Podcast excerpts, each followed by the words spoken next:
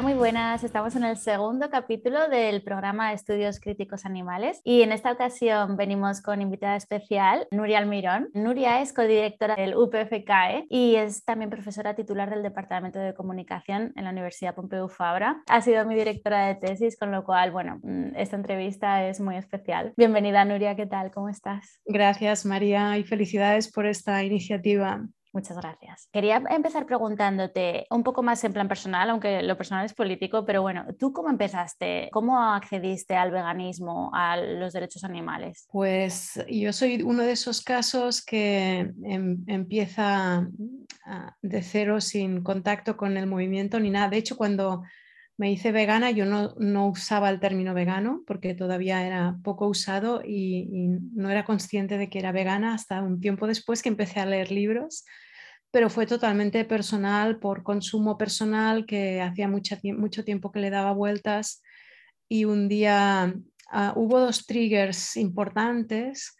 Uno fue un, con una, un tipo de comida familiar que, que, me despertó el que estoy haciendo, estoy, no quiero hacer esto más y otro fue un, documental en la televisión, la verdad, bastante, bastante poco, bueno, nada, nada activista.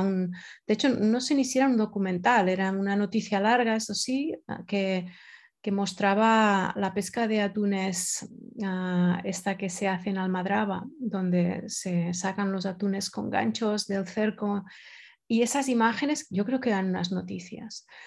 Esas imágenes ah, fueron como la gota que colmaba el vaso, y porque primero mi mente todavía diferenciaba, ¿no? Al principio de yo no quiero seguir comiendo animales, pero todavía diferenciaba entre peces, entre mamíferos, bueno, esas tonterías, ¿no? Y con lo de los atunes fue como, no, no, esto está muy extendido, tengo que dejarlo. Y fue una decisión así totalmente aislada de libros y de activismo y tal. Y después, esto fue hace unos 15 años, y después, pues empecé, claro, empecé a leer y tal, y, bueno, ya, entonces ya fui consciente de lo que estaba haciendo, ¿no? ¿Recuerdas, ahora que hablas de, tus primeras lecturas al respecto, ¿recuerdas eh, por casualidad el primer artículo o el primer libro que leíste que se pueda considerar dentro de estudios críticos animales o la primera autora o autor? El, el, libro de Peter Singer, ¿no? de Animal Liberation, que fue, eh, supongo que el que me aparecería, no me lo recomiendo nadie, pero supongo que me aparecería de alguna forma eh, cuando empecé a moverme ¿no? y, a, y, a, leer cosas online. Supongo que sería el primero que me aparecería, fue el primero que me compré y, y sí, sí, todavía lo tengo. Es un clásico. Sí, sí, me fue muy útil en aquel momento. Ahora la verdad es que uh, ya no, no estoy tan en línea con Peter Singer, pero en cualquier caso mm, me fue de mucha ayuda y además al principio necesitas ¿no? este tipo de como confirmación ¿no? de que no estás sola y, y que no has tomado una decisión ah, sola, sino que hay mucha gente ¿no? que piensa igual. Esto es muy reconfortante. Para ti, ¿qué son los estudios críticos animales, Nuria? Pues bueno, en realidad, es, esta es una etiqueta que se ha inventado una gente concretamente y, y, yo no, no, he, no, añado nada a ella. O sea, no, no, tengo una definición mía que yo considere que es para mí esto, sino que yo sigo la, definición y, la, y el espíritu de los creadores del concepto en Estados Unidos, que lo que hacían era añadirle uh, economía política y añadirle uh, visión crítica no liberal a la ética animal dominante. ¿no? La ética animal dominante que, que ha sido en, el ámbito de la filosofía la que ha impulsado de forma más importante, que ha ayudado más a, a, nivel académico, ¿no? a que la defensa de los animales sea un tema relevante, importante, que esté en la academia, que, esté, que sea comprendido, que, sea, que esté extendido. Uh, es un movimiento la ética animal en el mundo académico uh, muy influido por uh, el liberalismo. ¿no? Y esta gente en Estados Unidos que venían de corrientes, algunos más del anarquismo, del marxismo, en, echaban en falta una mirada más amplia y que tuviera en cuenta la crítica al capitalismo, por ejemplo. No, solo, pero la crítica al capitalismo de forma muy importante. Y esto para mí, mm, bueno, me, me hizo ring en la cabeza enseguida, porque yo estaba trabajando en economía política de la comunicación en, en la universidad que es una, perspectiva crítica también bastante, bueno, muy anticapitalista, depende de autores, ¿no? pero muy crítica con el capitalismo. Y claro, la ética animal a mí me, faltaba esto, ¿no? Me faltaba esta crítica al sistema que mm, no, tiene por qué ser, o sea, no, considero que todo el mundo tenga que tener esta visión, ¿no? Pero sí que debía estar en paralelo a la existencia de una mirada liberal en la ética animal. Entonces, una serie de filósofos y sociólogos en Estados Unidos se inventaron esta etiqueta porque, claro, en el momento en que abres la mirada a, una perspectiva ideológica más anarquista, más marxista, más anticapitalista, estás ya abriendo el campo más allá de la filosofía, ¿no? Aquí hay mucha gente de sociología, antropología, psicología y, esta mezcla de gente que crearon el concepto pues ah, yo mm, estoy totalmente alineada con, esta mirada, ¿no? esta mirada crítica con el capitalismo, sin, sin dejar de, verle aspectos buenos al liberalismo, pero es verdad que, hay una parte muy importante de crítica al sistema que, por ejemplo, Peter Singer, que comentamos antes, no hace, y que yo creo es indispensable, porque si no, si no te replanteas cómo está organizada la distribución de riqueza en el mundo, Ah, por qué hay pobreza, mm, por qué hay clases sociales. ¿no? Si no te planteas esto, ah, el resto de crítica a la opresión de los animales, ah, yo creo que, es, que va coja. ¿no? Y, por lo tanto, por eso no, no, te puedo decir que es para mí, sino para mí es, lo que la definición estándar de estudios críticos animales es, ¿no? Es una visión anticapitalista mm, con tintes anarquistas en la que se tiene en cuenta muchísimo la economía política y y por supuesto ah, es liberacionista desde el punto de vista animal, no, no, no benestarista. ¿Dirías que dentro de los estudios críticos animales hay diferentes olas? Eh, por ejemplo, esto que dices que vino de los Estados Unidos, la interpretación de esta disciplina académica que ha llegado a Europa, ¿dirías que es diferente o sigue la misma línea?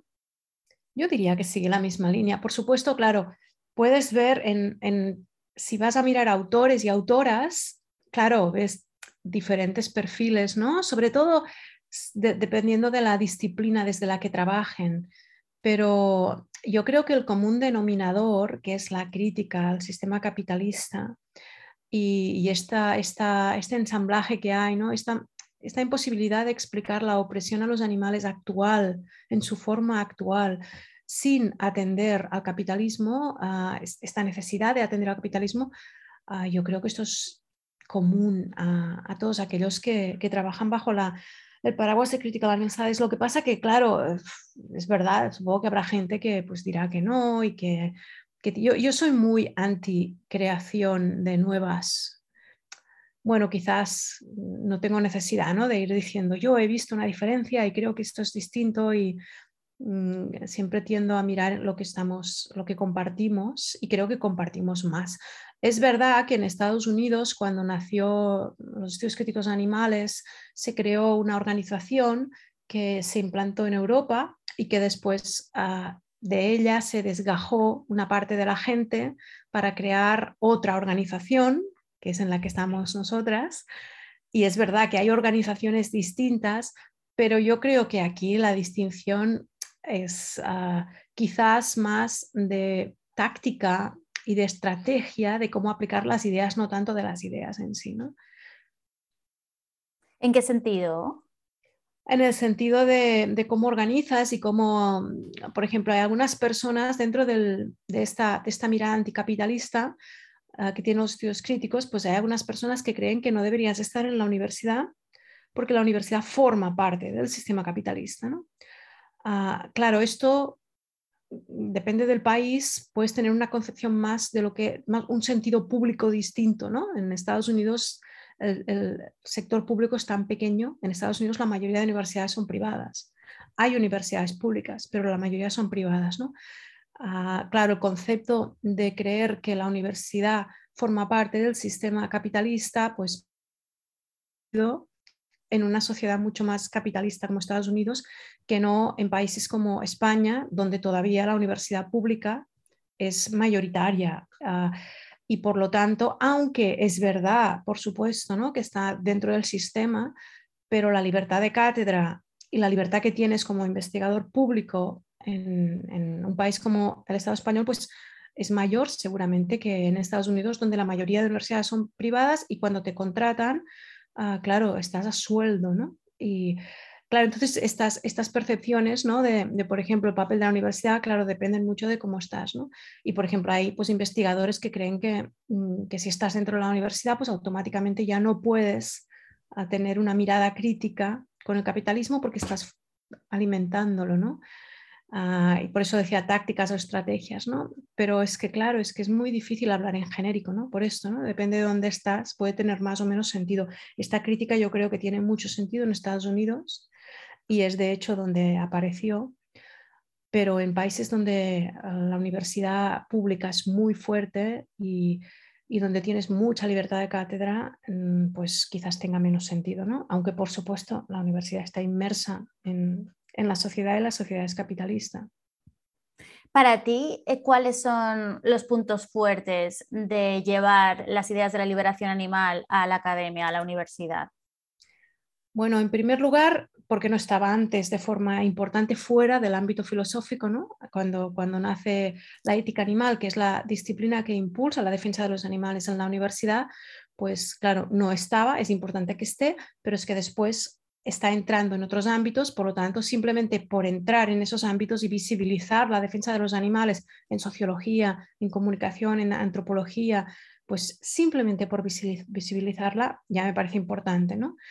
Pero también para darle uh, categoría, igual, igual de categoría que tienen las otras luchas y los otros problemas y las otras opresiones que existen y que están, están trabajadas y problematizadas en la universidad, ¿no? En las universidades donde hay investigadores más críticos y críticas, pues claro, ah, digamos que la lucha feminista, anti, antiopresora en general, ha, logrado tener una, categoría de, no solo de lucha social en la calle, sino de, lucha con un, background de estudio y de investigación que le da, más importancia, ¿no? que le da más, más rigor. ¿no? Y claro, esto también se lo damos a la defensa de los animales en el momento en que introducimos esta lucha en la universidad. Y lo que hacemos es situar esta, esta defensa al mismo nivel que la defensa del feminismo, del antirracismo, etc. Por lo tanto, visibilización y, darle a este rigor que permite pues, que los medios de comunicación pues, le den mayor credibilidad, por ejemplo. ¿no? Y después, por supuesto, para, para investigar, porque ah, la universidad es, sigue siendo el ámbito más importante de investigación independiente, aunque por supuesto hay, hay investigación fuera y por supuesto hay laboratorios y de investigación fuera, pero mayoritariamente donde hay más investigadores es la universidad y es donde puedes tener más recursos, más opciones, más, más apoyo, ¿no? Y montar equipos y tal, y eso nos permite avanzar para defender a los animales de una forma también mejor, ¿no? discutiendo estrategias, estudiando la historia ah, y bueno, mm, fortaleciendo ¿no? el movimiento. Cuéntanos un poquito tu línea de investigación o ahora mismo cuáles son tus intereses a la hora de investigar. Mm, bueno, yo ahora mismo estoy, ya hace tiempo, estoy muy centrada en los grupos de interés. Cuando empecé trasladando mi activismo a mi, a área investigadora, lo hice muy genéricamente. Lo primero que hice fue pues, estudiar la cobertura periodística ¿no? de la defensa de los animales, que era algo que estaba muy poco hecho y que era como lo más, lo más automático ¿no? de hacer, ver cómo los medios de comunicación hablan de la defensa de los animales y tratan a los animales, a cualquier, a cualquier ah, actividad o cualquier... Ah, así fenómeno que tenga que ver con los animales no humanos, ¿no? Entonces empecé haciendo esto. Pero poco a poco empecé a ver que había un hueco muy interesante en el ámbito de los grupos de interés, de todo lo que es la, comunicación de influencia, que tradicionalmente es un ámbito de estudio universitario menos crítico, porque los lobbies, los think tanks, los, los grupos de presión en general en la universidad han sido tradicionalmente estudiados por ex profesionales del ámbito. y el, espíritu crítico no era la tónica dominante. ¿no? Esto se rompió hace bastantes años, que aparecieron un grupo, sobre todo en el Reino Unido, en Escocia particularmente, un grupo de, investigadores a los que luego se les unieron gente de, por ejemplo, de, Barcelona y de, y de, Australia y Nueva Zelanda y de Estados Unidos. ¿no? Hay un grupo ya de, gente que estudia los grupos de interés con espíritu crítico, pero es muy pequeñito. Y por supuesto, esta gente no hacía nada de defensa animal. Entonces me pareció muy interesante uh, este ámbito, que es un ámbito de la comunicación clásico, pero que es un ámbito uh, olvidado del espíritu crítico y que yo no había visto abordado de forma rigurosa desde la defensa animal. Y claro, ahí tenemos a los grandes lobbies que trabajan en lo que yo llamo la anticompasión, ¿no? Para, que, trabajan en contra de la compasión natural y, de todo, todo el trabajo que hace el movimiento de defensa animal. Y estoy en eso, estoy trabajando en eso y de hecho ahora nos han aprobado un proyecto que estamos muy contentas que se llama Compass. Uh, Compass en inglés significa ah, brújula y le pusimos este nombre porque mm, Marta Nussbaum dice que la compasión es una brújula moral y entonces bueno, lo, que, lo que hemos presentado y que nos han financiado pretende estudiar a los grupos de interés en España para ver cómo estos grupos de interés con sus discursos generan, bueno, van en contra de esta brújula moral que es la compasión. Y pues eh, si era mi ámbito de estudio hasta ahora este, pues lo va a ser más, ¿no? porque con, con Compass, pues los próximos cuatro años vamos a estar estudiando estas, estos discursos de, de, los, de los lobbies cárnicos, de los lobbies de la leche, de los lobbies de la vivisección en España para un poco pues mm, lo que ya sabemos, ¿no? los defensores de los animales, pero un poco de forma rigurosa y académica plantearlo para que sea más visible, porque ahora además mm, todos estos grupos de compasión se han, se han unido al, mm, esto es muy típico ¿no? de, los grupos de influencia, identificar inmediatamente ah, cuál es ah, la la sensibilidad dominante y apuntarse a ella. Y evidentemente todos estos grupos de interés no, no, están, no, no, se, no se les oculta a ellos que hay una sensibilidad creciente y una preocupación creciente por la defensa de los animales y por lo que sucede con los animales en los laboratorios, en las granjas, etc. ¿no? Entonces están cambiando su discurso por un discurso de sí, sí, nosotros también nos preocupamos, nosotros también estamos por Ah, no la defensa de los animales, pero por el bienestar de los animales, etcétera, están modelando este discurso ah, con, un, con, un, pseudo discurso mm, de bienestarismo que queremos desenmascarar. Ante esta actividad de los lobbies, eh, ¿tú cómo piensas que puede responder la ciudadanía o las personas que están preocupadas por los, por los derechos de los animales, por la liberación animal? Bueno, yo creo que para los que trabajan ya en el ámbito de la defensa animal esto no es nada nuevo. Lo que será nuevo serán los datos concretos ¿no? que obtengamos y el análisis concreto, pero por supuesto que los lobbies hacen este papel para un activista no es nuevo. Lo que le podremos es ah, dar a esta activista pues, ah, argumentos concretos para que en su trabajo ah, pueda hablar con más rigor de lo que hacen los lobbies. ¿no? yo creo que más útil será para los no activistas. De hecho, Mm, los lobbies, en general, los grupos de influencia, en general tienen tres, como tú sabes bien, porque has estudiado muy bien, tienen tres grandes targets. Ah, el primero y de forma natural, objetivos, ¿no? El primero de forma natural ah, es la esfera política, porque los grupos de interés están enfocados a cambiar, modelar, mm, ajustar la regulación, las políticas a lo que les conviene. Ah, hay gente que dice están, están mm, creados para influir en las políticas, pero eso mucha gente cree que es para que se hagan políticas a, su medida, pero muchas veces simplemente lo que hacen es frenar políticas, ¿no? Pero uno, su target natural es la política, por supuesto, ¿no? Pero después también los grupos de interés influyen de forma muy importante en los medios de comunicación y en la opinión pública. En la opinión pública menos directamente, más a través de los medios de comunicación, a veces también directamente, pero normalmente a través de los medios de comunicación. Los medios de comunicación para los grupos de interés son espacios muy interesantes para que de alguna manera se apoyen eh, sus intereses y sus argumentos a poder ser ah, de forma que, mm, que, parezca que es tendencia, no porque ellos influyen. ¿no? Entonces, hay muchos periodistas que no son conscientes de hasta qué punto están influidos por los lobbies, porque por lo general tienen una visión del lobby muy restringida de bueno, unos, grupos de interés concretos que se dedican, son patronales, que defienden los intereses directamente de empresas. Pero hay mucho trabajo encubierto de lobby a través de, por ejemplo, think tanks o de expertos simplemente que con, una imagen de expertez, de, ser expertos independientes, acaban siendo invitados a tertulias, a publicar en columnas de opinión en periódicos, etcétera, y que en realidad son personas que o están a sueldo o están en connivencia o están totalmente alineadas con los intereses de los grupos de interés de esas industrias. Y, muchos periodistas no son conscientes de hasta qué punto ah, pueden llegar a replicar las ideas ah, de los lobbies a través de estos canales más opacos. ¿no?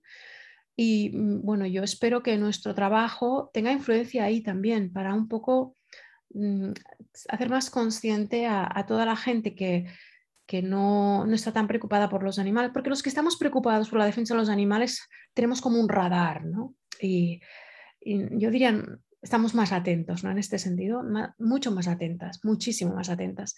Pero las personas que no, pues ah, pueden dar por sentado cosas que no deberían dar por sentadas y que son simplemente ah, discursos y narrativas impuestos por los lobbies esto pasa en todos los sectores y pasa también en el de la defensa de los animales. Y yo espero que podamos un poco desmontar esa fuerza a partir de, mostrar esto, ¿no? las tácticas, las estrategias, los discursos que, estos grupos de interés construyen y que inoculan en la sociedad de una forma que a veces es muy opaca.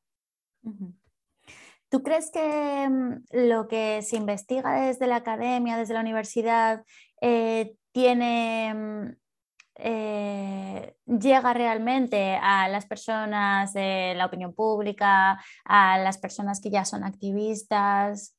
Mm.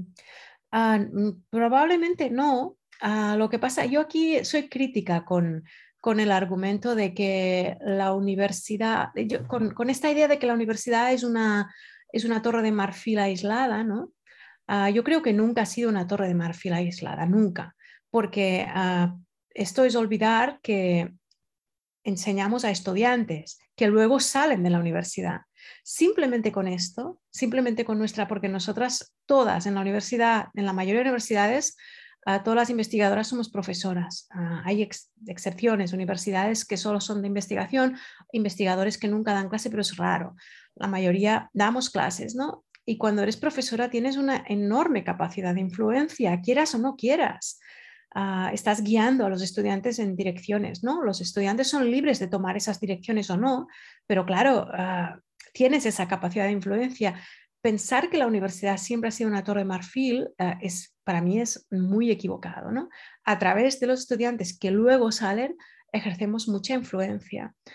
Lo que pasa que es cierto que algunas investigaciones no llegan a los medios de comunicación, no llegan porque son demasiado técnicas, ah, demasiado obtusas, científicas. Ah, en el medio académico ah, estás como medio obligada a utilizar un lenguaje que, tenga cierto nivel de complejidad, porque hay una serie de prejuicios absurdos por los cuales si no usas un lenguaje un poquito mm, complicado, parece como que lo que estás haciendo no es importante, ¿no? Entonces, bueno, hay hay una serie de barreras que hacen que, pueda ser que tus investigaciones no lleguen a, los medios de comunicación. Por eso nosotras creamos el, Centro for, Ethical, for Animal Ethics, el Centro de Ética Animal, para ayudar a, convertir a, un, bueno, a, una, hacer entender de, forma más sencilla lo que hacíamos y, hacerlo llegar a los periodistas y a la, y a la sociedad en general. Lo que pasa que yo sí tengo que decir la verdad, yo tengo muchísima más confianza en los estudiantes que en, los, en la clase periodística, en la clase política o en la sociedad en general. Pues, hablar de la sociedad en general es una cosa un poco rara, porque la sociedad está formada de, muchas personas distintas, ¿no? Pero a mi confianza en la clase política es cercana a cero y mi confianza en la clase periodística ah, es muy baja. Y esto a algunos de mis colegas, pues seguramente no les gustará que lo diga, ¿no? Pero yo he sido periodista durante más de 10 años, creo que puedo decirlo, ¿no? Porque he sido periodista durante más de 10 años y luego he, estudiado durante otros casi 10 años ah, he hecho solo estudios en, lo que era economía política de la comunicación, de los grupos de comunicación, y creo que tengo cierto bagaje para poder decir esto sin que sea una, frivolización.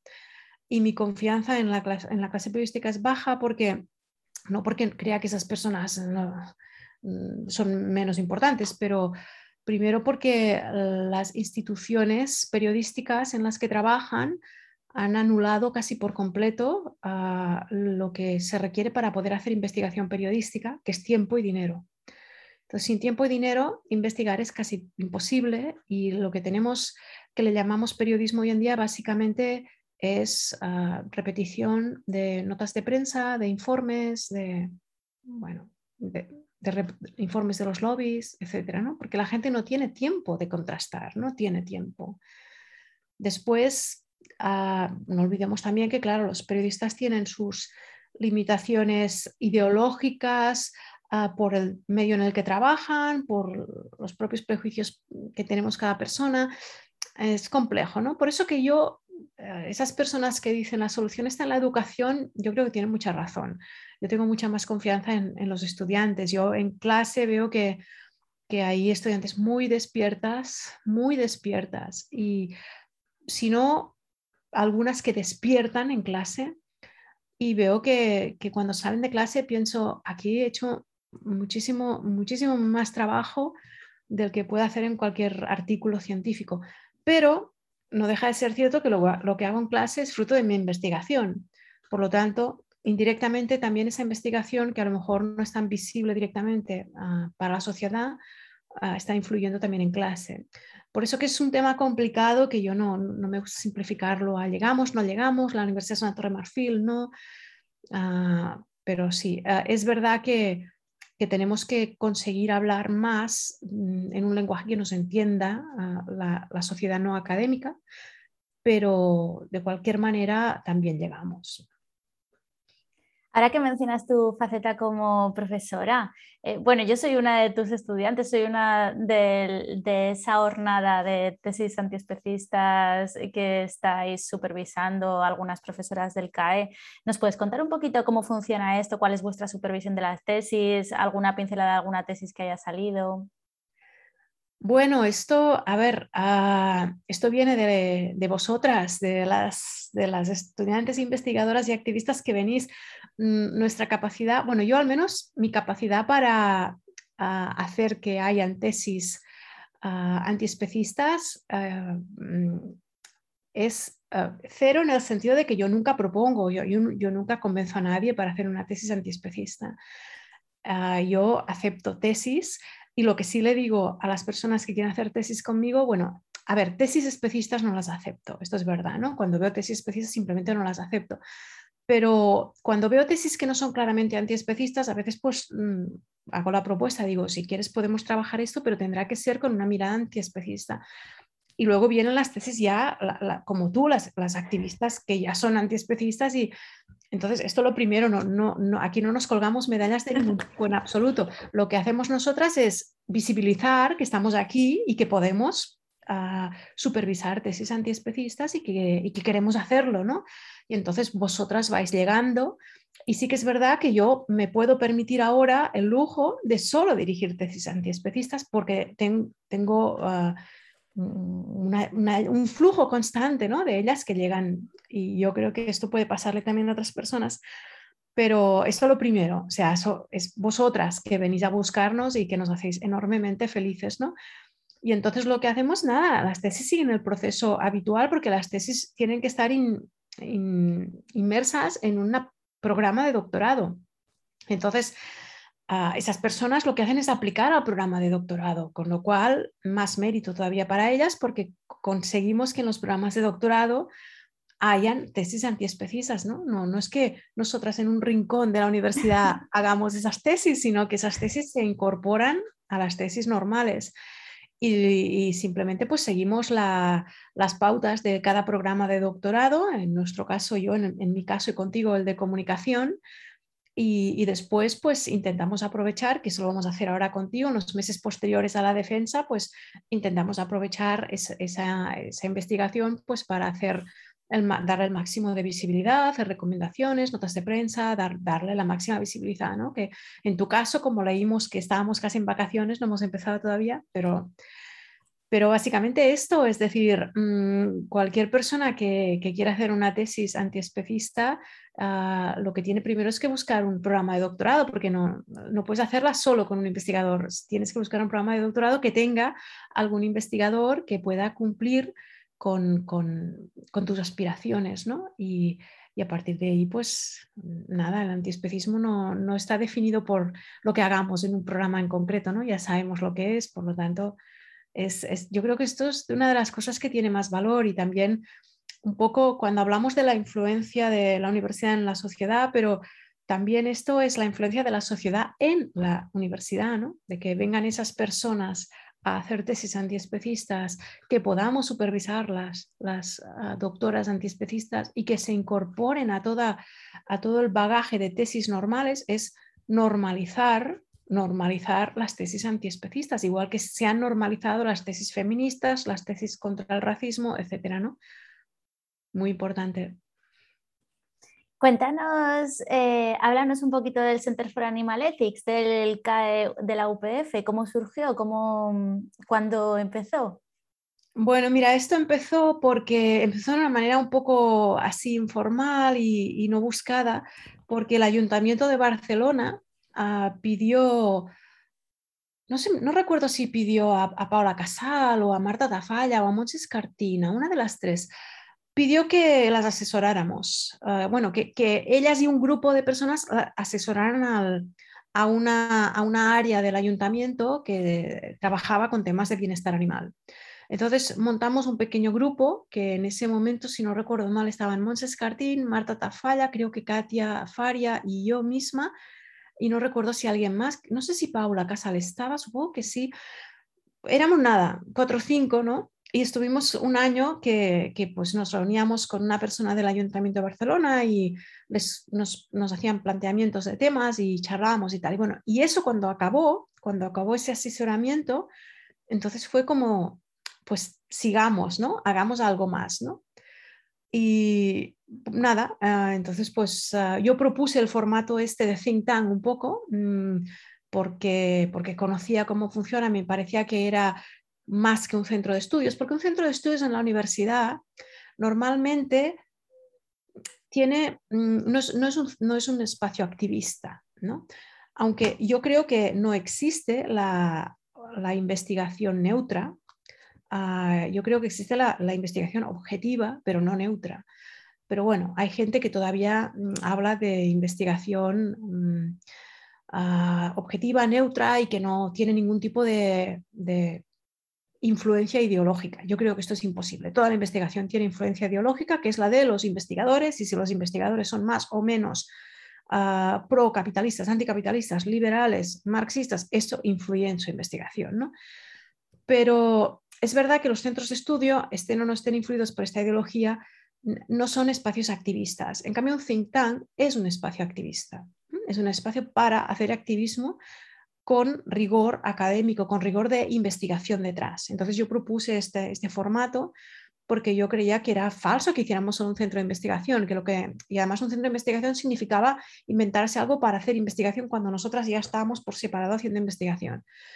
Y entonces, bueno, así mi propuesta fue aceptada y con ah, un grupo de, investigadores iniciales, que estaban estas que he mencionado, y también uh, Ah, pues arrancamos el centro y luego se fueron incorporando las, las investigadores que iban añadiéndose a, hacer tesis doctorales y, hemos ido básicamente ah, pues manteniendo la idea original de hacer más visible nuestra investigación que ya hacemos, que ya hacíamos sin el centro, hacerla más visible, también hacer cosas nuevas, hacer recomendaciones, hacer cursos, hacer seminarios que, que no hacíamos sin el centro pero un poco a visibilizar todo ese trabajo que hacíamos y darle darle más, más impulso a la defensa de los animales dentro de la academia. Pero también el centro también tenía una función muy importante, que era hacer activismo dentro de la misma academia, ¿no?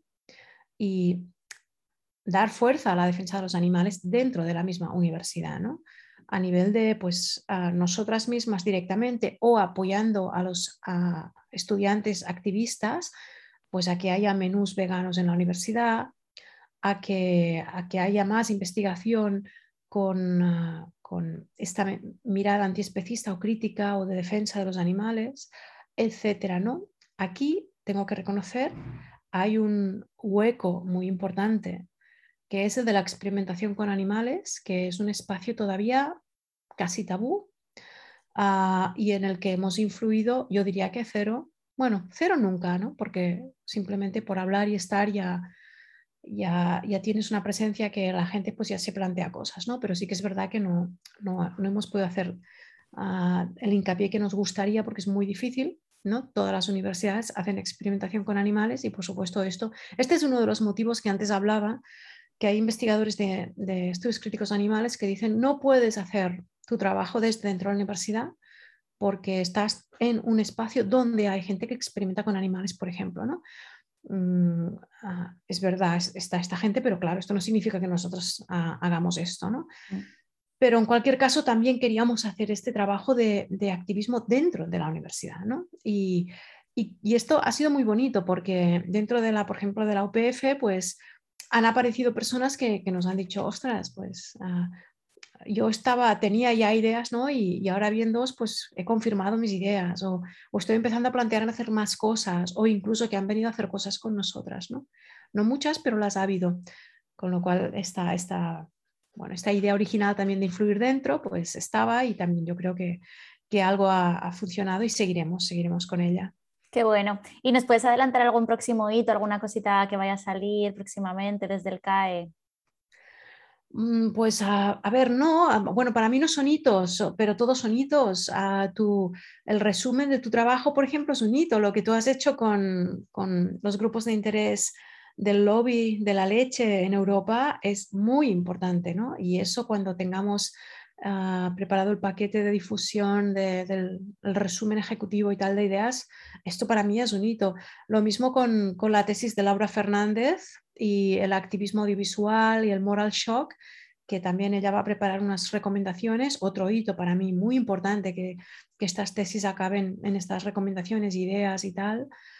Ah, bueno, después estamos siempre preparando cosas, ¿no? Ah, quizás ahora, por ejemplo, vamos a seguir con, o quizás esto es que me hace mucha ilusión a mí, pero vamos a seguir con los CAE Talk y el primer CAE Talk que vamos a hacer a finales de, de septiembre lo vamos a hacer con David Nibert, bueno, David Nybert, que se pronuncia realmente. Y, bueno, yo, esto a mí me hace muchísima ilusión porque es un investigador muy importante de los estudios críticos animales, ¿no? Y tiene muy poca presencia visible en foros de defensa de los animales. Y, bueno, estas cosas, no, no, nada que destaque especial, lo mismo, va a seguir invitando a personas, vamos a seguir haciendo nuestro curso, nuestros seminarios, a sacar libros en función de, los distintos papers y trabajos que hacemos cada una de nosotras. ¿Y el máster que hay en la Pompeu Fabra, del que tú eres directora, em, Media Power and eh, Difference? Háblanos un poquito de ese máster.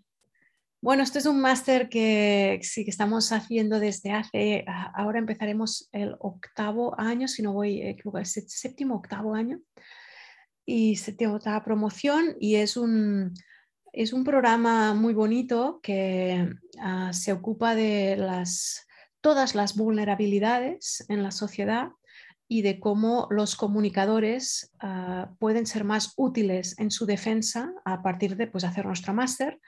Entonces, ah, lo que yo enseguida, claro, visibilicé con este máster era, era, bueno, en realidad, si tengo que ser sincera, no es que pensar, pensar en, este, en este proyecto y incluyera a los animales, sino que fue bastante al revés. ¿no? Yo tenía muchas ganas de hacer docencia de posgrado ah, que incluyera los estudios críticos animales, pero incorporar una asignatura de estudios críticos animales, como por ejemplo tienen en la Universidad de Lund, ah, es muy difícil aquí. Entonces pensé, claro, pero esto tiene más envergadura. Y, bueno, y pensando cómo hacerlo, se me ocurrió que, que un máster de vulnerabilidades en general, donde estuviera la defensa de los animales, que es también un ámbito de vulnerabilidad, la vulnerabilidad de los no humanos, ¿no? muy importante, pues que, que sería una forma de poder tener esa, ese, esos estudios críticos animales en, en el posgrado. Pero después ha resultado que esto ha sido muchísimo más útil de lo que yo creía, porque claro, Ah, hemos acabado haciendo un máster interseccional, ¿no? muy interseccional, donde mm, nos llegan muchas feministas que no tienen contacto con el mundo de la defensa animal y que descubren ah, esta interseccionalidad. ¿no?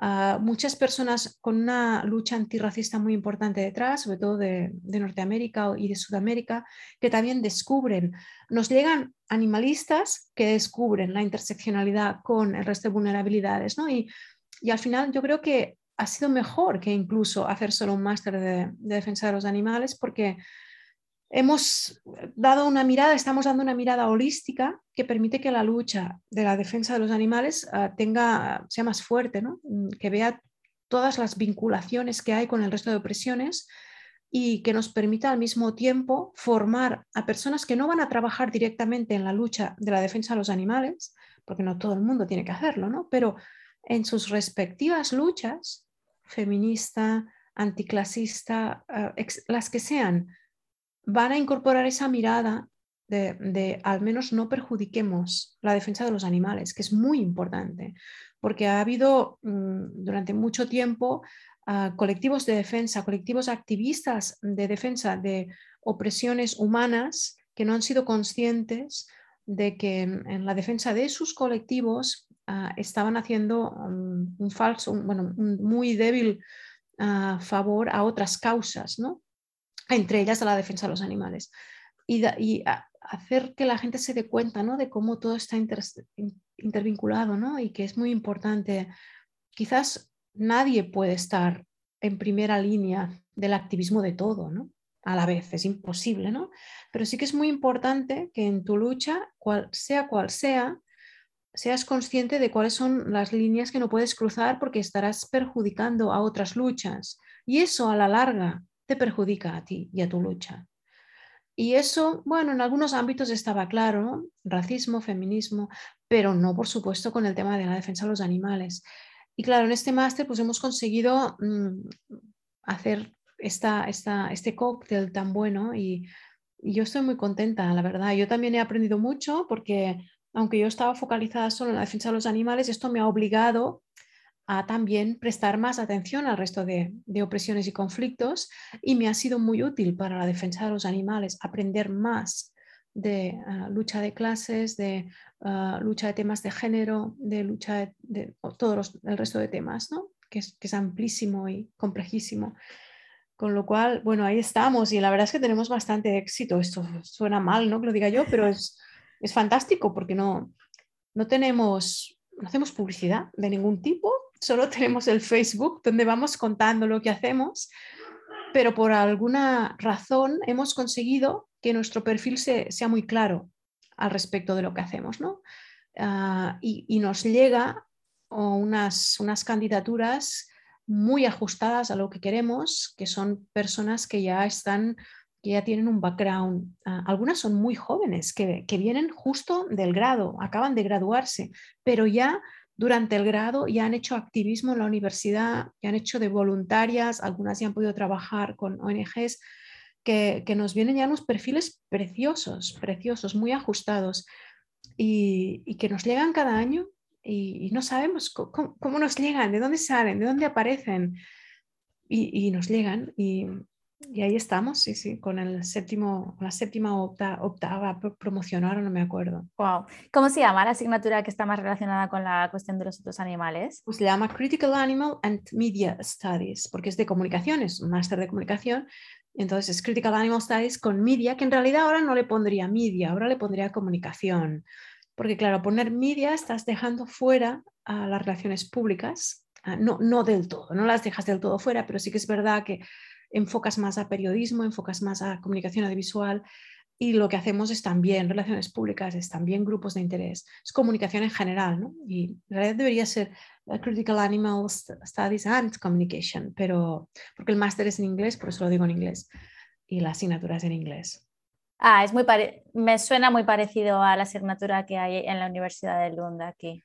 Sí, sí, en, realidad yo, yo, no la conocía, esta asignatura la, la conocí cuando ya teníamos el máster, pero, pero sí, sí, es, hermanas gemelas, hermanas gemelas. Y lo que pasa que, que la asignatura en lunes de grado y la asignatura nuestra es de máster, pero hermanas gemelas totales. Bueno, de hecho, en las primeras ediciones de nuestro máster invitamos a, a Tobias Line a venir a dar, a hablar, dar charlas a, nuestros estudiantes de máster. Y, y, yo vine y bueno, tú estás ahí también, pero sí, sí, muy vinculadas. Ah, muy bien, muy bien. Para ir terminando con el programa de hoy, quería preguntarte, ¿podrías recomendar alguna autora, algún autor que hayas leído últimamente o bien que te parezca súper relevante que todo el mundo tiene que leer? Bueno, para mí, ah, precisamente antes hablaba de David Nybert y para mí David Nybert es ah, quien debería todo el mundo leer. O sea, e, es es de lo mejor para mí. Y es una lástima porque no está traducido al castellano y es poco conocido en, todo lo que es el ámbito hispano. Pero mm, David ha hecho un trabajo excepcional desde la sociología crítica con una mirada histórica ah, sobre la opresión de los animales ah, muy útil, muy útil.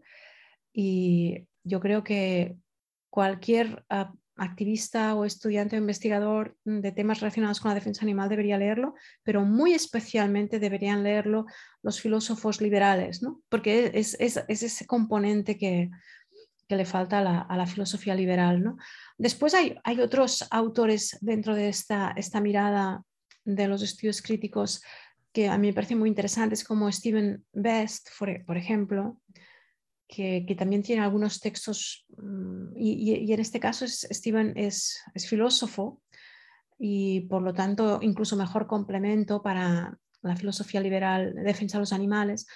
Pero yo creo que el más completo de todos es, es David, porque hace una, una, mirada histórica muy importante, ah, con especial mención al capitalismo, claro, porque es ah, el sistema en el que nos encontramos ahora y que, con el que llegamos ya muchos, muchos años, siglos de hecho, y su énfasis en cómo la estructura capitalista ha empeorado las cosas ayuda mucho a entender cómo podemos ayudar a desmantelar lo que está sucediendo, ¿no? Porque sin, esa comprensión de cómo funciona el sistema no, no puedes entenderlo. ¿no? Para poder desmontar algo tienes que entender cómo funciona ese algo, si no, no lo puedes desmontar y David, además David es muy, muy ágil e interesante de leer, incluso en inglés, ¿no? Es, o sea, es muy ágil, ¿no? Y vaya, mi principal recomendación. Pero, no sé, ah, después, ah, claro, hay muchas autoras, ¿no? Ah, Carol Adams es otro, otro ámbito obligado, ¿no? Carol Adams no es una autora académica, pero ha hecho trabajo fantástico para los académicos, fantástico. Y lo sigue haciendo, ¿no? Uh, Joan Donayer, también Joan Donayer es otra de mis autoras de cabecera. Lo que pasa es que Joan ha escrito poco, y, pero bueno, lo que ha escrito, la verdad es que lo que ha escrito lo, es, tiene ya bastantes años. Mm. Pero es que es tan vigente, es mm. que no ha pasado ni un ápice de moda. Es todos los ejemplos, es una pasada. Su libro sobre el lenguaje, que tiene 20 años. Se dice rápido esto, pero, pero es totalmente vigente. Y además su mirada, ¿no? Su mirada de tener en cuenta el lenguaje no es neutro porque estamos totalmente impregnadas del el lenguaje que se hace mainstream. Y el lenguaje no se hace, un lenguaje concreto no se hace dominante por casualidad se hace dominante porque hay unas fuerzas y unos flujos ¿no? que lo hacen dominante y ella es muy consciente de esto y lo explica muy bien. Y bueno, es otra de las autoras que yo, para mí es, es muy, muy interesante. Ahora, en, en, lo que sería la, la, la, oleada de autoras jóvenes, pues las hermanas Co, por ejemplo, para mí son, son esenciales también con esa mirada interseccional tan importante y además desde, por supuesto, un colectivo que no forma parte de, del colectivo de clase media blanca al que pertenecemos nosotras y son, es una mirada que nunca podremos tener nosotras y por lo tanto es esencial leerlas porque por más que entendamos y compartamos su posición, no, tenemos que leerlas para realmente aprender, ¿no? Y bueno, la lista sería, no sigo porque la lista no, no, acabaría aquí. vale, bueno. Yo también recomiendo leer autores y autoras comprometidas que no sean solo de defensa animal, porque ayuda mucho a entender las necesidades de desmantelar ah, el problema de la opresión de los animales ah, desde un punto de vista práctico para las humanas. ¿no? Yo, yo, creo que, por supuesto, la opresión contra los animales no humanos hay que desmantelarla por, porque es de justicia hacerlo, porque hay que hacerlo, porque es, es simplemente una cuestión ética, independientemente de cómo esto pueda repercutir positivamente en la esfera humana. ¿no? Pero ser conscientes de las repercusiones positivas que eso tiene en la esfera humana nos ayuda mucho a, que nuestro discurso sea más holístico, más amplio, más interseccional y que las personas ah, que no están ah, por la defensa animal pues ah, presten atención y poco a poco vayan entrando, ¿no? Y, bueno, y también porque es interesante, ¿no? Conocer esas repercusiones. Y entonces hay una serie de autores que, que no, no, no tienen nada que ver con la defensa animal, pero que leerlos ayuda mucho a, comprender esto. No sé, por ejemplo, a este verano me he estado leyendo Solitary, que es el libro de un, de un, de un, norteamericano uh, afroamericano que se llama Albert Woodfox, Woodfox, que es el preso que estuvo más tiempo en confinamiento solitario aislado en los Estados Unidos y que escribió un libro al salir. Ha habido varios presos en Estados Unidos que han escrito libros de su confinamiento aislado, pero en este caso, este preso uh, tuvo la cualidad de bueno, de, mejorar como ser humano de una forma espectacular en unas condiciones muy dramáticas. ¿no? Y ah, era bueno, una persona que se hizo miembro de los mm, Black Panthers, ¿no? de las Panteras Negras, y bueno, escribió un libro explicándolo. ¿no? Entonces, leyendo este libro te das cuenta, claro, estas personas pues, ah, hacen muchas comparaciones ¿no? con la opresión animal, ¿no? Como de lo que han sufrido ellas, ¿no? de cómo lo que han sufrido ellas a es comparable a, lo que han sufrido los animales y te permite comprender muy bien ¿no? cómo, de interseccional es, cómo de difícil es a la defensa interseccional para algunos colectivos afroamericanos, ¿no? porque lo ven como precisamente una ofensa, porque ellos han sido tratados como animales. Entonces, leer la perspectiva de estas personas en el caso de, autores como este, ¿no? que, son tan, que son un lujo a nivel humano de leer, pues también es de mucha ayuda para completar nuestra mirada de defensa de los animales. Ah, siempre coger otras perspectivas va muy bien. En este caso no hay nada de defensa animal, pero te das cuenta de, cómo de necesario es ah, y de cómo al mismo tiempo esa persona no es consciente de, de las comparaciones que está haciendo, cómo de necesario son poder desmantelar esas comparaciones y y bueno, mm, una lectura que a mí me ha servido, por ejemplo, mucho para todo el tema de la interseccionalidad, ¿no? Por eso yo recomendaría abrir mente a muchos campos y leer no solo a los que piensan como tú, sino también a los que no piensan como tú. Qué bueno, tiene muy buena pinta esta recomendación. Pues nada, Nuria, yo quería ir acabando el podcast, pero te dejo ahora un espacio en blanco eh, por si piensas que nos hemos dejado algo importante, no sé, quizá algo que sea mm, especialmente relevante ahora en la lucha por los derechos animales o mm, algo. Bueno, mira, pues aprovechando, ah, aprovechando que estamos en esta época de coyuntura de pandemia y de COVID-19, ah, sí, por ejemplo, añadir que ah, yo estoy muy, muy sorprendida de cómo en estos casi dos años que llevamos de pandemia, este, esta situación servido, no ha servido para que ah, el activismo en defensa de los animales crezca, sino todo lo contrario, y es una lástima, como el tema de la zoonosis que tiene tanta vinculación ha sido prácticamente un tema que no ha existido en la discusión de la sociedad en general, pero como en el ámbito de la defensa de los animales también prácticamente no ha existido la crítica a la experimentación con animales que hay detrás de todas las vacunas, de todas las vacunas. Por ejemplo, ¿no? el tema de las vacunas es un tema ah, complejísimo que además problematizarlo te estigmatiza automáticamente porque hay una, es como una religión fe por las vacunas que imposibilita cualquier crítica y esto ha afectado también a los veganos que ha impedido que se desarrolle una crítica importante a, lo que hay detrás de esas vacunas, que es lo mismo de siempre, que es muchísimo, muchísimo ah, dolor, eh, lo que para mí constituye lo peor, mm, no numéricamente, porque numéricamente no es donde hay más animales oprimidos, pero sí que es donde hay lo peor, es el, peor infierno de todos. Sin ninguna duda, el peor infierno de todos son los laboratorios. ¿no? Entonces, yo estoy muy sorprendida de cómo, de cómo las, el lobby de las farmacéuticas y el lobby político han conseguido crear este discurso dominante de tabú a cualquier crítica a las vacunas que incluso ha influido en los veganos y en el movimiento activista para que nadie se plantee de forma seria, seria una crítica a esto. ¿no?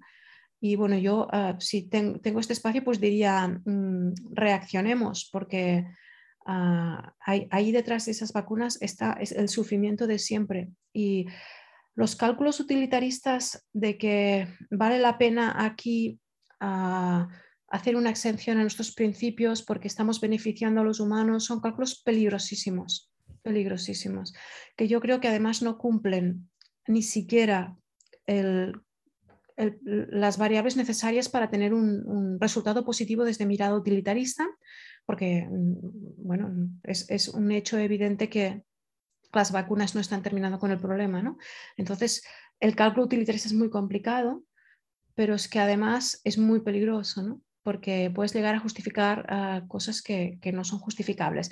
Entonces, esta crítica, que es una crítica que es muy importante dentro del movimiento de la defensa de los animales, la crítica a la experimentación con animales ha quedado como fuera, como si no existiera. ¿no? El otro día se publicaba un artículo de Peter Singer en diversos diarios de todo el mundo donde Peter Singer pide que se haga obligatoria la vacunación y no había ni, una sola mención a la experimentación con animales que hay detrás de, esta vacunación. ¿no?